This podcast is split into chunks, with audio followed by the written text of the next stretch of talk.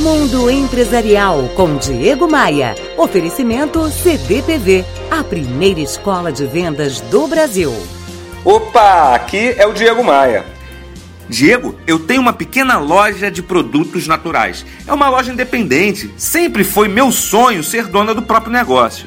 Mas recentemente abriu aqui na minha rua uma franquia de uma grande marca desse segmento. Eu tô com muito medo. Se meu faturamento baixar, perderei fôlego e minha única fonte de renda.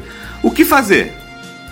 O relato da Cristina de Sá me empolga, pois é diante de cenários aparentemente complexos e difíceis que as boas oportunidades se destacam na nossa frente.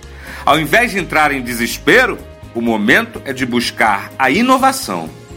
O primeiro desafio é tentar se diferenciar e se fixar na mente do consumidor.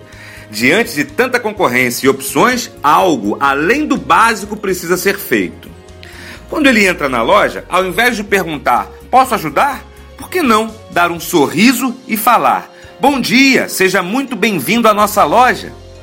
Outro elemento é trabalhar um mix de produtos diferenciado, fora do comum, que o concorrente não trabalha.